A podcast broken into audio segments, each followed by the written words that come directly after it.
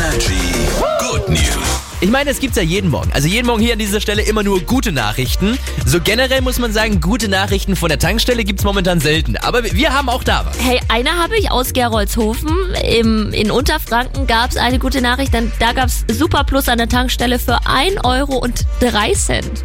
Was, ein Anzeigefehler oder was? Ja, war ein Fehler, aber der ist fünf Stunden oder so nicht aufgefallen. Und die Leute haben wirklich wie die Verrückten Super Plus getankt für, ich meine, knapp über einen Euro. Das ist ja, das ist ja ein Traum. Und was ich aber jetzt so süß finde, der Tankstellenbetreiber sagt jetzt auch nicht so ein Mist oder so, sondern sagt, naja, dann war es halt jetzt vielleicht eine ungewollte Sonderaktion, aber er hat ja den Leuten mal was Gutes getan, ist doch auch schön. Hier ist Energy. Einen wunderschönen guten Morgen euch. Morgen.